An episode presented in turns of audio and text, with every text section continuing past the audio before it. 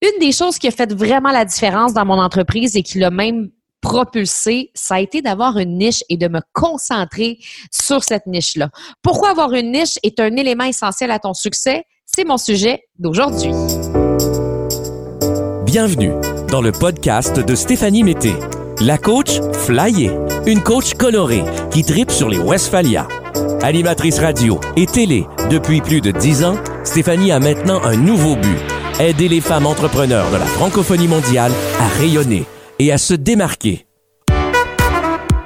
Salut, je suis très heureuse de te retrouver cette semaine. Je tiens à t'aviser que ça se peut qu'en background aujourd'hui, il y ait des petits bruits en arrière. Il y a de la construction chez moi et je dois apprendre à vivre avec. Donc, ce sera pas parfait, mais c'est OK. Puis ça, je dois te l'avouer, c'est quelque chose que je trouve un peu difficile. Euh, je suis pas quelqu'un qui est nécessairement perfectionniste dans tout dans la vie, mais euh, côté podcast, côté son, côté euh, audio puis visuel, je suis très perfectionniste comme j'ai été dans le milieu de la radio pendant une dizaine d'années. Donc, euh, ça me prend vraiment un lâcher prise d'être capable d'enregistrer en ce moment dans ma Westphalia, ma toute nouvelle Westphalia que j'ai eue en fin de semaine. C'est mon rêve depuis tellement longtemps. Puis je me dis que si je me suis arrivée, si je me suis rendue à ce rêve-là, c'est parce que j'ai dû lâcher prise à plusieurs moments dans ma vie. Parce que honnêtement, quand j'étais cette performante-là qui voulait toujours que tout soit parfait, c'est pas là que je réussissais le plus. Depuis que j'ai du plaisir dans ce que je fais, que j'ai du fun, que je me permets que ce soit pas tout parfait, mais que je parle avec mon cœur, ça fait vraiment une différence. Donc, j'avais envie de te partager ça parce que c'est fou comment euh, j'ai changé. j'ai changé depuis un certain temps. Puis, je te parlais de ce rêve-là de ma vie que j'ai euh, réalisé dans les derniers jours, celui d'avoir ma Westphalia flyée, colorée.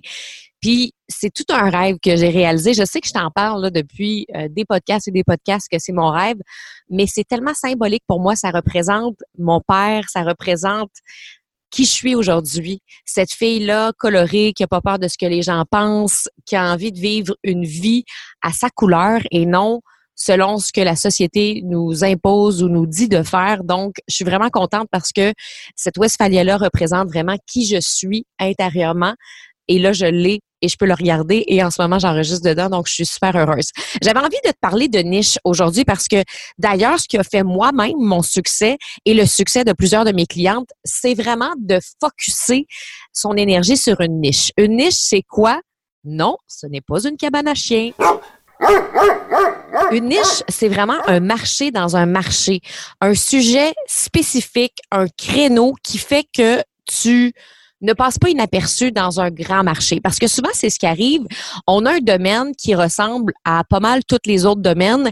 Et si on ne trouve pas une façon de se démarquer, ben souvent, on passe inaperçu dans les réseaux sociaux, sur Facebook, Instagram et même parfois physiquement dans la vie. Donc, c'est important d'avoir une chose qui fait qu'on se démarque et c'est souvent grâce à la niche qu'on peut se démarquer parce que avec la niche, justement, ça va te permettre d'avoir un sujet qui est très spécifique, très précis, où tu vas t'adresser à pas tout le monde, mais un marché précis euh, qui va faire en sorte que tu vas aller connecter beaucoup plus facilement émotionnellement avec cette clientèle-là. Moi, j'ai toujours été quelqu'un qui, dans la vie, aimait les différences. Quand je vois quelque chose de différent, ça m'attire automatiquement. Donc, justement, le fait d'avoir une niche, c'est de pouvoir se différencier des autres. Je me souviens, à un moment donné, j'étais allée manger dans un restaurant avec une amie, un restaurant italien à Montréal. Euh, c'était sur... Euh, ben, en fait, je m'en souviens plus du tout c'était où. En tout cas, bref, c'était un restaurant euh, italien à Montréal. Et on soupe, on a du plaisir, on boit un petit verre de vin, on mange des pâtes et tout ça. Et à un moment donné, mon amie s'en va aux toilettes. Après les toilettes, elle revient et elle me dit excuse-moi si c'était long, j'ai tellement de fun. Et là, je la regarde en voulant dire euh, OK, tu as eu du fun dans les toilettes. Qu'est-ce qui se passe? elle me dit c'est le gros party des toilettes. Il y a une grosse disco dans les toilettes. Alors, euh, j'ai dit OK. Fait que là, je dis ben, je m'en vais aux toilettes. Et là, je m'en vais aux toilettes. Et oui, c'est vraiment une disco. Tu rentres dans la toilette, puis tu es peut-être déjà allé, euh, si tu dans le coin de Montréal, peut-être tu pourras me dire c'est quoi le nom du resto, mais je rentre dans la toilette et là, c'est boule disco, euh, c'est le party. Il y a même un vidéoclip. Écoute, moi, je danse, là, je danse dans la toilette, je passe peut-être 15 minutes, je. C'est quoi l'impact que ça a eu? C'est que j'ai eu envie d'acheter un verre parce que on s'en allait, mais là, j'ai eu envie, ah, un petit verre de vino, me semble que ce serait bon. Ça m'a donné envie de consommer parce que justement, ça m'a réveillé puis ça m'a énergisé.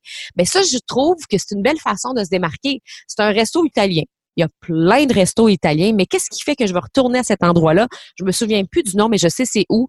Puis c'est clair que je vais y retourner juste pour avoir l'expérience de la toilette.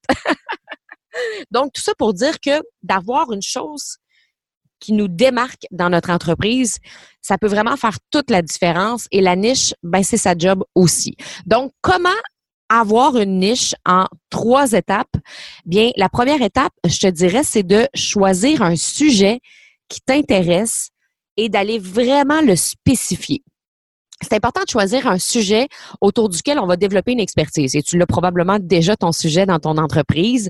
Euh, tu es déjà peut-être coach en alimentation, coach d'affaires, peut-être que euh, tu vends des bijoux. Euh, tu sais, ça s'applique autant pour les produits que les services, la niche.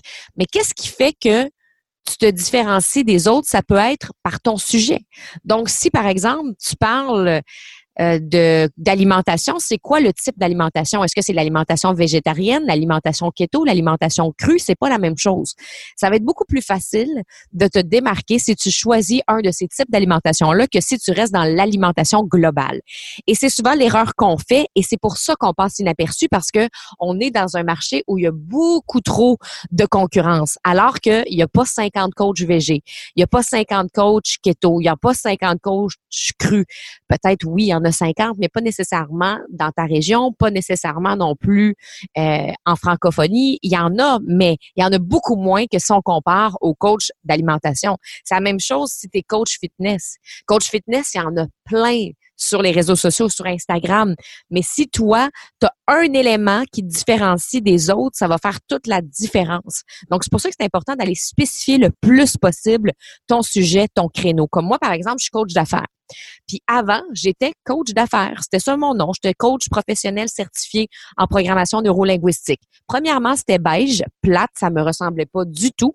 Et deuxièmement, ben, je me retrouvais en fait, euh, un peu euh, caché par tous les autres coachs. En fait, c'était pas de la faute aux autres coachs, c'est juste que je paraissais pas dans l'eau.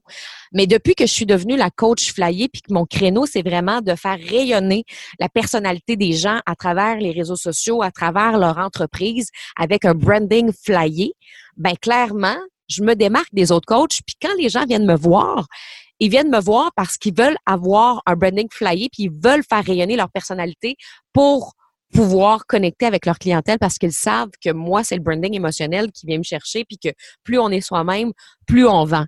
Donc, il n'y a pas tout le monde qui a cette pensée-là comme moi, il y en a d'autres. Mais ce que je veux dire, c'est que j'ai beaucoup plus de chances de sortir du lot en étant la flyer qui t'aide à flyer ta business qu'en étant une coach d'affaires certifiée en programmation neurolinguistique. Donc, ce que j'ai fait, c'est que j'ai fait, je suis coach d'affaires, mais c'est quoi mon sujet dans le fond? Qu'est-ce qui m'intéresse? C'est quoi mes forces? Moi, mes forces, c'est la communication. La communication euh, parce que j'étais en communication depuis dix ans. Donc, comment je peux faire pour ajouter ça dans mon coaching? Et c'est là qu'à un moment donné, la coach flyer est née parce que je suis une fille aussi qui aime ça faire les choses différemment. Fait qu'on met toutes nos forces, euh, toutes nos spécificités et c'est là qu'on peut euh, se créer une niche. D'ailleurs, la deuxième étape, c'est de connecter ton sujet à ton histoire personnelle. Ce qui fait que tu vas te différencier des autres parce que tu n'as pas la même histoire que Pierre Jean-Jacques. Ton histoire à toi, elle est différente, elle est unique. Donc, en connectant ton sujet à ton histoire personnelle, c'est ça qui va faire la différence. Donc, c'est quoi ton histoire? Pourquoi tu fais ce que tu fais? C'est super important d'en parler. Moi, justement, mon histoire en lien avec le flyer, c'est que j'ai souvent été dans un moule. Euh, j'ai pas toujours été moi-même. Je me suis pas toujours sentie moi-même. Et là, je veux pas raconter mon histoire parce que euh, je l'ai raconté tellement plusieurs fois dans mon podcast. Mais c'est tout ça pour dire que je pars de moi puis comment je peux créer des liens, euh, puis connecter avec les valeurs de mes clientes grâce à mon histoire? C'est ça la question que tu dois te poser. Et troisièmement, définir ton audience. Tu dois savoir à qui tu t'adresses spécifiquement. L'erreur de plusieurs entrepreneurs, c'est de s'adresser à tout le monde. Ah, ben là, Steph, je commencerai pas euh, à m'empêcher de vendre à telle ou telle ou telle personne. Ça veut pas dire de s'empêcher de vendre à telle ou telle ou telle personne. C'est que tu vas te faire beaucoup plus voir si tu t'adresses à une audience qui est définie, qui est ciblée, que si tu t'adresses à tout le monde. Parce qu'on ne parle pas de la même façon à tout le monde. Moi, si euh, j'ai envie de coacher euh, Jean-Luc, puis j'ai envie de coacher euh, Jean-Luc, 58 ans, Vanessa, 23 ans. Jean-Luc, 58 ans, lui, il aime la motocross, puis lui, dans vie, euh, il aime le plein air, le camping et tout ça. Et Vanessa, elle, euh, je me souviens plus de son âge, mais mettons 23 ans, elle a envie de vivre un lifestyle euh, coloré, elle a envie de voyager partout à travers le monde, puis de pouvoir avoir une vie où elle peut transporter son laptop puis travailler je leur parlerai pas de la même façon parce qu'ils ne vivent pas les mêmes émotions, ils n'ont pas les mêmes désirs, ils n'ont pas les mêmes rêves. Et c'est pour ça que quand on s'adresse, et là je viens de taper sur la table parce que je m'emporte, quand on s'adresse à tout le monde, c'est comme si on s'adressait à personne parce que c'est difficile d'avoir une connexion émotionnelle avec tout le monde en même temps. Et c'est pour ça que c'est important d'avoir une clientèle cible. Et la bonne nouvelle, c'est qu'un jour, quand tu seras rendu tellement connu, puis que ton entreprise va être rendue à un, niveau de croissance incroyable, tu pourras t'adresser à tout le monde si tu veux. Parce qu'à un moment donné, euh, il y a quelque chose qui se passe, puis quand tu deviens très populaire dans ce que tu fais, à un moment donné, tu te mets à attirer d'autres types de personnes et tu peux élargir un peu plus ton marché. Mais quand on commence, vaut mieux être ciblé et être niché. Et une fois qu'on focus sur notre niche et qu'on a du succès, on a des résultats, on peut commencer à élargir, mais vraiment pas avant ça. Et ça, c'est vraiment mon avis personnel. Moi, c'est ce qui a fait la différence dans mon entreprise. J'étais coach depuis plusieurs années, puis au début, ça ne fonctionnait pas du tout parce que je m'adressais à un public beaucoup trop large et j'arrivais pas à aller connecter en profondeur. On peut connecter à la surface, mais ce qui fait la différence dans nos ventes, c'est vraiment quand on connecte en profondeur. Et aujourd'hui, quand j'ai des clients qui viennent vers moi, presque à 80% si c'est pas 90 les, jeunes, les gens viennent vers moi parce qu'ils ont connecté avec une partie de mon histoire, puis parce qu'ils se retrouvent en moi. Mais avant, c'était difficile de se retrouver en moi parce que j'essayais de parler à tout le monde en même temps. Donc, j'arrivais pas à, créer cette connexion-là. Donc, les trois étapes, si tu veux avoir une niche, c'est vraiment choisir un sujet qui t'intéresse et vraiment le spécifier. Connecter ton sujet à ton histoire personnelle, deux. Et d'ailleurs, il n'y en a pas deux comme toi et c'est ce qui fait que tu vas ressortir du lot. L'erreur, c'est de ne pas raconter son histoire puis de juste donner des outils puis des conseils. C'est vraiment en racontant ton histoire que tu vas aller connecter. Et trois, définir ton audience, s'assurer qu'elle soit bien ciblée euh, d'ailleurs, euh, j'avais fait euh, j'avais fait un podcast, il me semble, sur le client idéal. Donc, tu pourras écouter ça. Et d'ailleurs, si tu as envie de télécharger mon guide 6 stratégies pour se démarquer, pour flyer son entreprise, je t'ai mis un lien dans le podcast juste en dessous pour pouvoir télécharger ce guide-là qui peut t'aider aussi à trouver de façon justement de ressortir du lot puis d'être coloré à ta façon parce qu'on n'est pas toutes des flyés comme moi.